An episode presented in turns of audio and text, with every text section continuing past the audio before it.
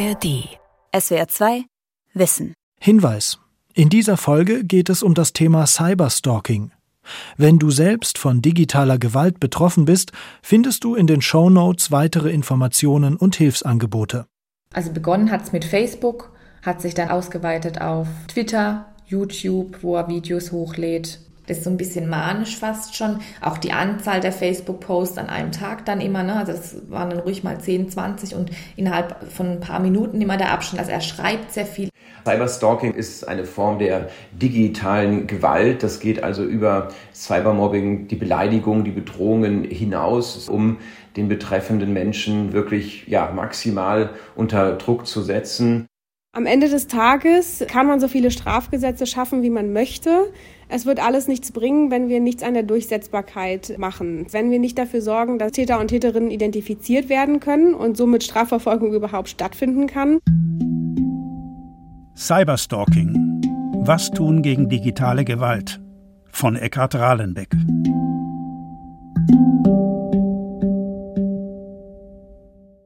Die Opfer fühlen sich oft schutzlos ausgeliefert. Darum wurde der Stalking-Paragraph im Strafgesetzbuch im Oktober 2021 verschärft. Gerichte sollen schneller, ohne langwierige Beweiserhebung entscheiden können. Jetzt steht das Ausspionieren über Smartphones unter Strafe, auch das Anlegen von Fake-Profilen, um Opfern zu schaden, oder das Verbreiten von Nacktbildern in sozialen Netzwerken. Aber was bringen diese Gesetzesreformen?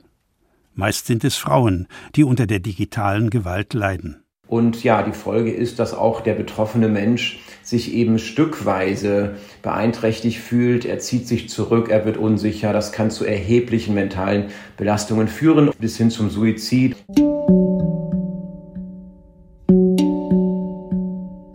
Also an Beleidigung bezieht er sich dann oft in die Nazi-Zeit, obwohl es da überhaupt gar keine Zusammenhänge gibt. Also ich kann nicht sagen, woher diese Zusammenhänge kommen, aber es ist tatsächlich auch Nazi-Hure, Nazi-Schlampe, solche Sachen. Satanistin sagt er auch oft. Seit Jahren muss Theresa das aushalten. Sie wird in sozialen Medien beleidigt, verleumdet, beschmutzt. Von einem Mann, der früher in ihrer Jugendklicke im Heimatdorf war. Sie waren weder befreundet noch ein Paar, das ist lange her. Dann hat der alte Bekannte ihr plötzlich Mails geschrieben und wollte sie treffen. Als Theresa auf sein wiederholtes Drängen nicht eingeht, steigert er sich in seine Fantasien hinein, die er auf digitalen Plattformen postet. Und das nun schon seit vier Jahren. Direkt nach so einer Bedrängung oder Kontaktaufnahme ist es natürlich erstmal wie so ein Schlag in die Magengrube. Voicemails hätte ich jetzt zum Beispiel hier. Theresa, die anonym bleiben möchte, deshalb haben wir bei SWR 2 Wissen ihren Namen geändert, hat ihren Laptop geöffnet. Sie sucht nach den Videos und Voicemails, die sie gespeichert hat. Es ist schon eine Zumutung, sich das anzuhören. Also ich habe jetzt mal irgendeins rausgegriffen, ne? ich weiß nicht genau, um was es da jetzt geht. Nur Nazi-Scheiße im Hintergrund. Rufmord ohne Ende, alle, alle jegliche mögliche Scheiße. Und da denke ich so, normalerweise soll ich vorbeigehen und sie ficken, ja? Einfach mal Sex mit ihr haben, ein Video machen und uns ihm reinposten für sein restliches Leben. Aber ich habe da keinen Bock drauf, warum? Es ist eine Satanistenfotze. Man steht so ein bisschen auch neben sich und unter Schock, ist nicht so richtig aufnahmefähig an dem Tag und auch schlecht schlafen ist natürlich auch ein Thema. Also das beschäftigt eigentlich auch vor allem nachts, weil die Psyche da so ein bisschen dann wieder hochkommt. Klar, im Unterbewusstsein ist es natürlich immer da. Schnell wird Theresa klar, dass sie es mit einem Stalker zu tun hat, der offenbar massive psychische Probleme hat. Und ansonsten ist es immer sehr sexuell bezogen tatsächlich auch. Dann ist es aber auch relativ eindeutig, dass er in einem Absatz irgendwo mal einfügt, Todesstrafe für und dann meinen Namen. Und was auch an weiteren Bedrohungen dann kam, waren dann die direkten Mails an meine Arbeitgeber, wo er dann gesagt hat, sie sollen mir kündigen, also wirklich eine Aufforderung, kündigt sofort. Sie sucht eine Rechtsanwältin auf, um die Flut der Anfeindungen im Netz endlich zu stoppen. In dem Fall der Theresa war es so, dass wir mit juristischen Mitteln der Sache nicht beigekommen sind. Stefanie Vogt ist Fachanwältin für Strafrecht und Stalking in Karlsruhe. Weil die Theresa hat eigentlich das Hauptproblem gehabt, dass sie quasi einen psychotischen Stalker an der Backe hat, auf gut Deutsch. Und das ist die blödeste Variante im Stalking, offen gesagt. Ein psychotischer Täter ist nicht schuldfähig. Er kann mit Mitteln des Strafrechts nicht gestoppt werden. Darum versucht die Rechtsanwältin auf anderen Wegen dem Opfer zu helfen. Sie hat mehrmals die Erfahrung gemacht, dass ich juristisch vorgegangen bin und dann wirklich eine Verschlimmerung auch der Lage hatte. Als Fallbeispiel war ein Fall, da hat der Stalker, der hat ähm, juristisch verloren und danach hat er Brand gestiftet, verdeckt, also so. Und da habe ich gemerkt, oh, das juristische Vorgehen kann, muss nicht, aber kann es für mein Opfer schlimmer machen. Und das war für mich der Anlass zu sagen, ich kann quasi nach Schema A, B, C nicht vorgehen, sondern ich muss mich mehr auch psychologisch und kriminalistisch mit den einzelnen Stalker-Typen auseinandersetzen. Schon wenn man in Suchmaschinen wie Google Theresas Klarnamen eingab, tauchten oben auf den Ergebnislisten immer diese abschätzigen Einträge auf. Da die junge Frau gerade ein kleines Unternehmen gegründet hatte, flutete sie das Netz nun mit positiven Nachrichten über ihr Start-up, sodass die Peinigerbotschaften nun nach hinten rutschen und nicht mehr so viel Aufmerksamkeit erzeugen. In so einem Fall wie jetzt bei der Theresa, das aus meiner Sicht der Worst Case ist, ja, also quasi ein Krankenstalker zu haben, also wo ich eben mit diesen juristischen Mitteln nicht so weit komme, da wird sie immer unter diesem Damoklesschwert leben müssen, dass er weitermacht, es sei denn, er würde mal gefährlich werden, so schlimm es klingt, weil dann wären ja auch juristische Mittel wieder möglich, was ich hoffe, dass es niemals passiert. Weil der Stalker weitermacht, bleibt Theresa nur, sich direkt an die Social-Media-Plattformen zu wenden. Sie beantragt bei Facebook, die Botschaften zu löschen. Als die ersten Facebook-Posts kamen, dann äh, kann man die ja quasi wirklich melden, einzelne Posts. Man muss natürlich dazu sagen, wenn das dann 20, 30 Posts am Tag sind, ist das natürlich erstmal ein Zeitaufwand. Den habe ich aber erstmal nicht gescheut und habe das dann gemeldet. Und die Rückmeldung von Facebook mehrmals, also auch nachdem man das dann nochmal explizit gemeldet hat und auch wirklich einen Text dazu geschrieben hat, warum äh, das entfernt werden sollte, war die Rückmeldung immer, dass es nicht gegen die Gemeinschaftsrichtlinien verstößt. Warum, kann ich nicht genau sagen. Also da wurde keine Begründung mitgeliefert.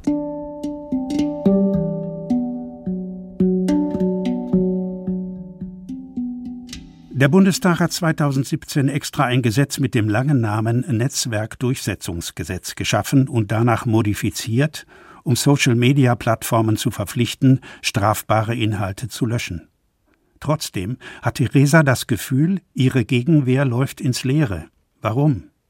Nachfrage bei Josephine Ballon, Leiterin der Rechtsabteilung von Hate Aid, einer Organisation, die Opfern hilft, sich gegen digitale Gewalt zu wehren. Meistens passiert eine Löschung nur aufgrund der allgemeinen Geschäftsbedingungen und ohne weitere Begründung. Das heißt, man hat leider als Nutzerin nicht so richtig viel in der Hand. Man ist äh, ja so ein bisschen im Unklaren, weil es doch am Ende immer die gleichen Textbausteine sind. Und man kann auch momentan noch nicht dagegen vorgehen, wenn eine Plattform sich entschieden hat, etwas nicht zu löschen oder etwas zu löschen, was man selbst dort veröffentlicht hat. Die einzige Möglichkeit, wenn eine Plattform den Antrag auf Löschung verweigert, wäre eine Beschwerde beim Bundesamt für Justiz. Wenn das Bundesamt für Justiz feststellen würde, dass es hier strategische Verstöße gibt oder systematische Verstöße gegen die Löschverpflichtung, dann könnten sie ein Bußgeld verhängen. SWR 2 Wissen hat im November 2021 beim Bundesamt für Justiz nachgefragt. Seit Inkrafttreten des Netzwerkdurchsetzungsgesetzes im Oktober 2017 hat die Behörde erst sieben Bußgeldbescheide erlassen. Und nur zweimal musste Facebook tatsächlich ein Bußgeld zahlen. Über die übrigen Bescheide wird weiter gestritten. Das ist die Bilanz von vier Jahren. Die Justiz hat offenbar große Probleme, gegen Social-Media-Konzerne vorzugehen, die ihre Zentralen in Abu Dhabi, Irland oder Zypern haben. Mehrere Stalking-Straftatbestände wurden deshalb 2021 vom Gesetzgeber reformiert. Josephine Ballon war dazu Sachverständige im Rechtsausschuss des Deutschen Bundestages. Wir haben gesehen, dass man zum Beispiel auch im Bereich des Cyberstalkings nachgebessert hat und bestimmte Erscheinungsformen, die wir online beobachtet haben, wie zum Beispiel das Verbreiten von Bildmaterial oder auch das Anlegen von Fake-Profilen, ähm, um darüber Lügen zu verbreiten oder andere negative Tatsachen über Personen. Das hat man jetzt erkannt und hat das mit in den Stalking-Paragraphen aufgenommen. Der Stalking-Paragraph 238 des Strafgesetzbuches erwies sich als zu schwammig. weil er ein, so wörtlich, beharrliches Nachstellen unter Strafe stellte. Das Gesetz wurde konkreter gefasst. Nun führt schon ein wiederholtes Stalking zur Verurteilung in schweren Fällen zu einer Freiheitsstrafe bis zu fünf Jahren. Man muss dem Gesetzgeber zugutehalten, dass einige Strafbarkeitslücken, die wir immer wieder beobachtet haben, geschlossen wurden. Unter anderem ist jetzt auch die Androhung einer Vergewaltigung im Netz strafbar. Wir haben gesehen, dass auch zum Beispiel die Strafbarkeit von Feindeslisten eingeführt wurde.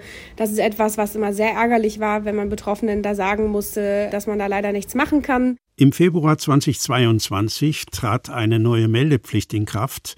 Soziale Netzwerke sollen Androhungen von Mord und Vergewaltigung sowie andere schwere Hassdelikte nicht mehr nur löschen, sondern auch dem Bundeskriminalamt melden. Ein Jahr danach hat SWR 2 Wissen beim Bundeskriminalamt nachgefragt und erfahren, die Diensteanbieter Google, Meta, Twitter und TikTok haben bisher keine einzige Meldung von strafbaren Inhalten gemacht, stattdessen aber gegen das Gesetz Klagen eingereicht. In das überarbeitete Stalking-Gesetz fallen jetzt unter Nachstellung auch Fake-Profile, die ein Täter erstellt. Da werden dann Fake-Profile angelegt, zum Beispiel mit Fotos, die irgendwo anders aus dem Netz rauskopiert worden sind und dann auch mit ungünstigen Bildausschnitten zum Beispiel gearbeitet wird. Und natürlich gibt es immer wieder die Fälle der bildbasierten, vor allem auch der bildbasierten sexualisierten Gewalt, die vor allem Frauen trifft, wo leider das Schutzniveau auch unterirdisch ist, muss man leider hier sagen. Häufig postet der Täter oder die Täterin intime Nacktfotos, die irgendwann einmal in der Phase des Verliebtseins aufgenommen wurden. Kommt es zu einer Trennung, werden diese Bilder als Revenge Porn, zu Deutsch Racheporno, eingesetzt, um Ex-Partnerinnen im Netz, auf Sexseiten oder in Chatgruppen bloßzustellen. Wobei Revenge Porn als Begriff viel zu kurz gegriffen ist, weil es da eben auch nicht immer diese Ex-Partner-Beziehungen gibt, wie dieser Begriff es indiziert. Es ist vielmehr so, dass wenn solche Bilder einmal im Netz gelandet sind, dass sie die Betroffenen häufig ein Leben lang verfolgen, weil sie sich immer weiter verbreiten, weil sie von völlig Fremden kopiert und erneut hochgeladen werden, weil sich die pornografischen Plattformen sogar gegenseitig spiegeln. Und das ist jetzt auch eine Form des Stalkings, die in die Reform des Nachstellungsparagraphen eingeflossen ist, weil man erkannt hat offenbar, was für einen Schaden die Täter und Täterinnen damit anrichten, wenn sie solche Bilder einmal ins Netz stellen. Mittlerweile ist es ein ganzes Gesetzespaket, das Parlament und Regierung gegen Hass im Netz und digitale Gewalt geschnürt haben. Doch die neuen und verschärften Paragraphen haben noch Lücken. Messenger-Dienste wie Telegram werden nicht erfasst. Ein europäischer Digital Services Act steht noch aus, der die Plattformen regulieren soll. Jedoch gibt Josephine Ballon zu bedenken, all diese Gesetze bewirken nicht viel, wenn sie nicht angewandt werden.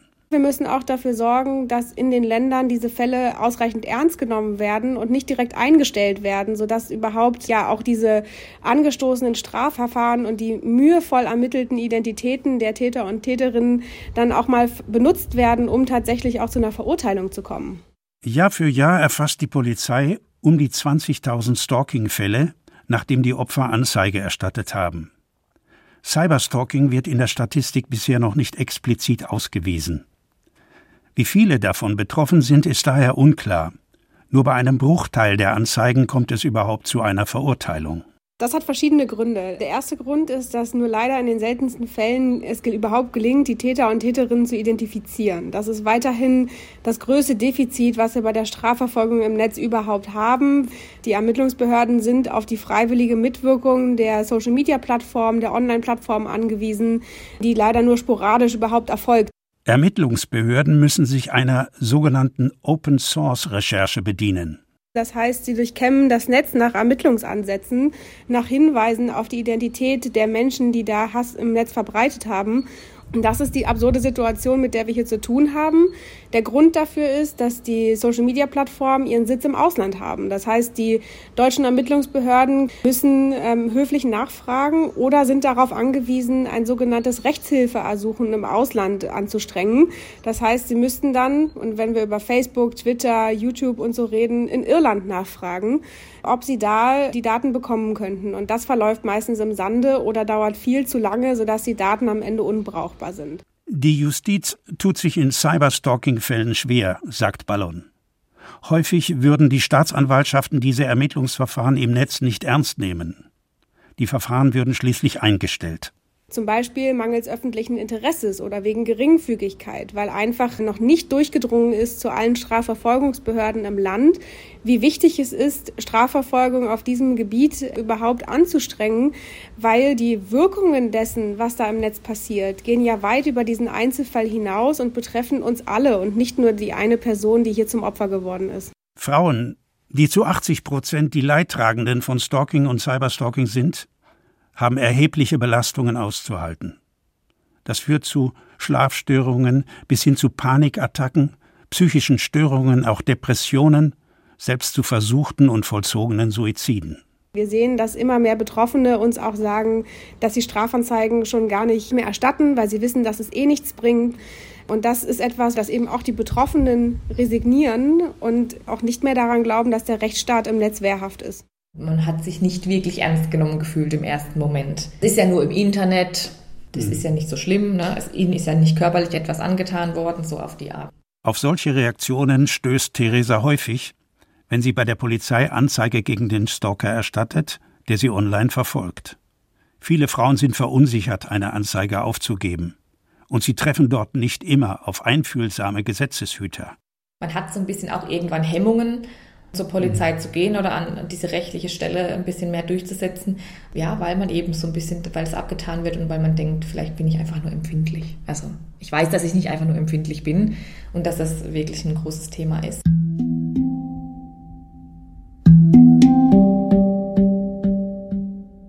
Doch es gibt auch positive Ansätze. Manche Polizeidienststellen setzen sich intensiv mit digitaler Gewalt auseinander. Einige beraten speziell zu Stalking und verfügen auch über Abteilungen für Cyberkriminalität. Dazu zählt das Kommissariat für verhaltensorientierte und technische Prävention und Opferschutz im Münchner Polizeipräsidium. Wenn beispielsweise eine Frau den Verdacht hat, sie wird von ihrem Ex-Partner über ihr Handy ausgespäht, kann sie zur Polizei in die Münchner Edstraße gehen. Die Dame kommt zu uns und zeigt uns das Handy, erzählt uns ihre Geschichte dazu. Die nehmen wir auf, wenn wir ein straffälliges Verhalten feststellen können. Das kann auch das Anzapfen des Handys sein. Das ist ein Verstoß gegen die Unverletzlichkeit des Wortes. Arno Helfrich ist der Leiter des Kommissariats. Und anhand dessen ist für uns eine Straftat gegeben und somit werden wir das, das Handy mitnehmen und werden es von unserer Abteilung für Cyberkriminalität auch dementsprechend untersuchen lassen, wie weiter was feststellbar ist. Sie kann sich ja in der Regel in einem Handy anmelden, das heißt, man kann das unmittelbar sofort feststellen, ob da so eine, so eine Spyware drauf ist und da würden uns die Spezialisten dabei helfen. Das Ausspähen von Smartphones, zum Beispiel das Herunterladen von Fotos, ist eine verbreitete Form des Cyberstalkings. Aber natürlich kommen Frauen zu uns, die sagen, eine Freundin von mir hat auf einer Plattform ein Bild von mir gefunden, wo ich unbekleidet zu sehen bin. Und ich hatte vorher eine Drohung meines Ex-Partners, der gesagt hat, wenn ich nicht zurückkomme, dann wird er mich unmöglich machen oder weil ich ihn verlassen habe, wird er mich unmöglich machen auf diese Art und Weise. Das bleibt ganz, ganz häufig nur bei den Drohungen, Gott sei Dank. Leider aber auch gab es Fälle, wo dann tatsächlich Fotos auch veröffentlicht wurden. Und dann, wie man weiß, das Internet vergisst ja nichts, hat man das große Problem, diese Fotos wieder aus dem Netz zu bringen. Immer noch sei es allerdings äh, die große Ausnahme, dass die Polizei überhaupt solche Fälle mitbekommt. Ich denke, es gibt ein großes Dunkelfeld. Ich glaube nicht, dass alles bei uns landet, weil viele auch äh, der Meinung sind, da kann man sowieso nichts machen. Es gibt ja IT-Forensiker bei der Polizei, aber die sind halt viel zu wenige. Lena Simon ist Technikexpertin von FRIDA, dem Berliner Beratungszentrum für Frauen. Ich habe ein bis zwei Klientinnen im Jahr, die mir davon berichten, dass sie es geschafft haben, dass die Polizei ihr Gerät zur Analyse annimmt. Und ich, es ist irgendwie auch nachvollziehbar, dass man nicht sozusagen jedes Gerät von jeder Person deren Handy was komisch macht und die dann glaubt, das Handy sei gehackt worden, dass man die nicht alle analysieren kann, ist für mich eigentlich einleuchtend, weil es ist sehr aufwendig und sehr teuer, so ein Gerät zu analysieren. Lena Simon hilft Frauen, die vermuten, über ihr Handy ausspioniert zu werden. Ganz häufig höre ich die Geschichte, na ja, er hat sich dann ein neues gekauft und ich habe sein altes übernommen. Wo ich mich auch immer frage, warum sind eigentlich die Frauen immer die Bescheidenen, dass sie sagen, mir reicht ein nicht so gutes Gerät. Aber wenn ich eben das Gerät von jemand anderem übernehme und das nicht auch in Betrieb nehme selber, also die Einrichtung selber vornehme, einmal komplett auf Werkseinstellungen zurücksetze, dann weiß ich im Zweifel noch nicht mal, dass auf diesem Gerät, auf dem iPhone oder Android eben ein Apple oder ein Google-Account eingetragen ist, mit dem man auch sehr viel anstellen kann. Die Benutzerkonten sind ein Einfallstor, um fremde Smartphones zu manipulieren. Gerade diese Accounts, an die diese Smartphones geknüpft sind, mit denen kann man natürlich auch Dinge tun. Die kann man zum Beispiel nutzen, um das Gerät zu orten. Die kann man nutzen, teilweise um Software zu installieren oder zu deinstallieren. Da braucht man gar keine Spy-App, um da dann Zugriff zu nehmen auf das Gerät. Die Software, die es hier also gibt, greift das betreffende Handy an, geht hin bis zu deren Steuerungseinstellungen dort, also auf Zugriffe, Handy, Kamera, Mikrofon, aber auch natürlich Bilder und kann dort also die Daten ausspähen. Das ist Cyberstalking in seiner perfidesten Form, weil der Täter natürlich dann Dinge weiß und sie im Zweifel auch als Machtinstrument benutzt. Michael Littker ist Geschäftsführer von Deutschland sicher im Netz. Der Verein möchte Wissen im Umgang mit digitalen Medien vermitteln. Das ist leider auch im familiären Umfeld oft der Fall oder im partnerschaftlichen Umfeld. Und dort kann man sich also schützen, indem man seinen Partnerinnen nicht den Zugangscode zu seinem Handy offensichtlich zeigt, verrät. Natürlich gibt es auch Schadsoftware, die man in Anhängen von E-Mails öffnet oder auf Bildern öffnet, auch die man sich öffnet in Anhängen von E-Mails. Das Angebot an Überwachungstechnik ist groß. Kleine Minisender lassen sich am Auto, sogar am Fahrrad verstecken, um Schnüfflern Ortungsdaten per GPS zu senden. Ausspähsoftware für Handys und Smartphones, auch Spyware oder Stalkerware genannt, sind ein lukratives Geschäft, leicht in Online-Shops zu finden und herunterzuladen. Es gibt solche, die ganz offen zugeben, sie glauben, ihre Partnerin betrügt sie, na dann installieren sie doch hier unsere Spy-App und dann erfahren sie es. Spionage-Apps können ein Smartphone vollständig ausspähen. Sie können umfassend zugreifen auf E-Mails, Fotos, GPS-Ortungsdaten, die Kamera, die Verbindungsdaten von Telefon- und Videogesprächen, den Kalender oder die Chronik der besuchten Webseiten. Ein unerwartet hoher Datenverbrauch oder eine sinkende Akkuleistung können Indizien für Spyware sein. Aber Vorsicht! Das Löschen von Stalkerware wird sehr wohl von den ausspähenden Personen bemerkt. Das könnte zu einer Eskalation führen. Auch könnten dabei Beweise und Spuren verwischt werden, die in einem Gerichtsverfahren wichtig wären. Viele Betroffene fühlen sich da ohne Anlaufstellen alleingelassen. Ihnen fehlt die Beratung und technische Expertise. Wie man reagiert, muss wohl überlegt sein. Michael Littker rät, Ignorieren, blockieren und melden ist die goldene Regel im Umgang mit Cyberstalking. Ignorieren heißt eben, sich nicht provozieren zu lassen, sich vielleicht auch durchaus mit Menschen darüber zu unterhalten, aber nicht mit den Angreifer sich hier ins Benehmen zu setzen, das ihm im Zweifel noch motivieren könnte, weiterzumachen. Die Meinungen sind unterschiedlich, wie mit den Gefährdern umzugehen ist. Je nach Bedrohungslage, je nach Stalkertyp. Es gebe kein Patentrezept sagt IT-Expertin Lena Simon. Das ist ein Riesenproblem. Es ist in jeder Situation irgendwie unterschiedlich und deswegen ist eigentlich eine Beratung ja weitgehend unerlässlich. Natürlich gibt es auch Leute, die da ohne irgendwie schaffen, eine Lösung zu finden. Bleibt ja auch gerade den meisten nichts anderes übrig, weil es so wenig Angebot nur gibt. Arno Helfrich, der Kriminaloberrat aus München, empfiehlt beim Cyberstalking ein entschlossenes Vorgehen. Grundsätzlich gilt auch da, klare Kante zu zeigen, Handy aus. Handy wechseln, wie auch immer. Ich kann ihm das auch vorher noch schreiben, ich schalte mein Handy aus, wenn du nicht aufhörst. Oder ich mache es einfach aus. Also ich muss auf den im Grunde genommen gar nicht eingehen. Natürlich kann es sein, dass er dann genau anders reagiert, als ich mir das klar vorstelle. Aber Sie können nicht für alle Eventualitäten einen Fahrplan nehmen. Ich muss einfach versuchen, ich muss es probieren. Und es gibt verschiedene Möglichkeiten. Und ich bin der Meinung, man muss mit dem einfachsten anfangen, einfach deutliche Botschaften und die dann aber auch wirklich durchziehen. Die Betroffenen sind diejenigen, die verlieren. Wenn es zu wenig Beratungsstellen gibt und die Strafverfolgung überlastet ist, haben schärfere Gesetze eine begrenzte Wirkung. Erst recht, wenn global operierende Tech-Giganten wie Meta, zu der Facebook, Instagram und WhatsApp gehören, sich wenig kooperativ zeigen. Viele Opfer fühlen sich im Stich gelassen und ungeschützt. Stalking wie Cyberstalking sind kein Handtaschenraub. Aber zähe, monatelange Ermittlungen und viel zu häufig eingestellte Verfahren ermuntern eher die Täter, als sie zu bremsen. Die kriminellen Nachstellungen werden zum Lebensinhalt der Täter, die sich in ein zwanghaftes Verhalten steigern. Darum sind Fachleute sich einig. Auch die Gefährder brauchen Unterstützung. Je früher, umso besser. Ich habe bei jedem Delikt eine Betroffene und einen Täter und beide brauchen Hilfe. Und das ist im Endeffekt beim Stalken nicht anders. Der bräuchte Hilfestellungen, wie er mit seinen Grenzsituationen besser umgehen kann, ohne andere irgendwie in Gefahr zu bringen. Niedersachsen hat damit begonnen, Beschuldigte bereits umgehend nach Eingang einer Strafanzeige direkt anzusprechen und ein Gewaltschutzprogramm anzubieten.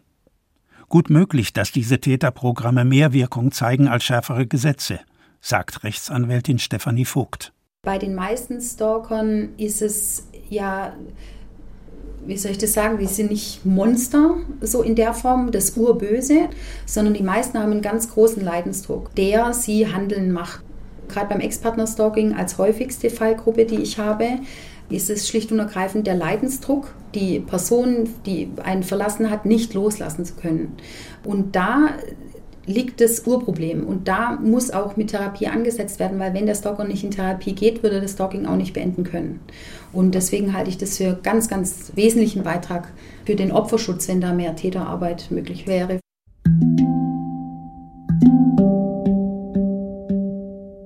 Zurück zu Theresa. Der jungen Frau bleibt derzeit nichts anderes übrig, als mit der Angst zu leben. Pfefferspray hat sie immer dabei. Das mühselige Dokumentieren und die Anträge bei Facebook blieben bis jetzt so gut wie wirkungslos. Noch immer sind die Verunglimpfungen nicht gelöscht und neue kommen hinzu. Also man hat dann auch irgendwann aufgegeben, weil man gesehen hat, okay, das, das führt zu gar nichts. Auch Theresas Freund fragt sich, ob die Reformen den Opfern von digitaler Gewalt mehr Schutz bieten und Täter wirksamer verfolgen. Seit Jahren dokumentiert er die unzähligen Hassposts. Sein Urteil? Es ist für alle immer wieder eine Belastung, dass man so ein Protokoll anlegen muss, dass man sowas abspeichern muss, dass ich jetzt irgendwo auf einer Festplatte einen Ordner habe, wo sich im Prinzip pure Negativität ansammelt. Und das sammelt man dann für vermutlich für die Ewigkeit und am Ende hat man nichts daraus. Ich glaube, das demotiviert auch viele und ich frage mich, ob es tatsächlich irgendwas bringt, wenn man am Ende 5 Gigabyte Datensätze zwar nachweisen kann, aber mit denen wird halt aktiv nicht viel gemacht. SWR 2 Wissen. Cyberstalking. Was hilft gegen digitale Gewalt? Autor und Sprecher Eckhard Rahlenbeck, Redaktion Vera Kern, ein aktualisierter Beitrag aus dem Jahr 2022.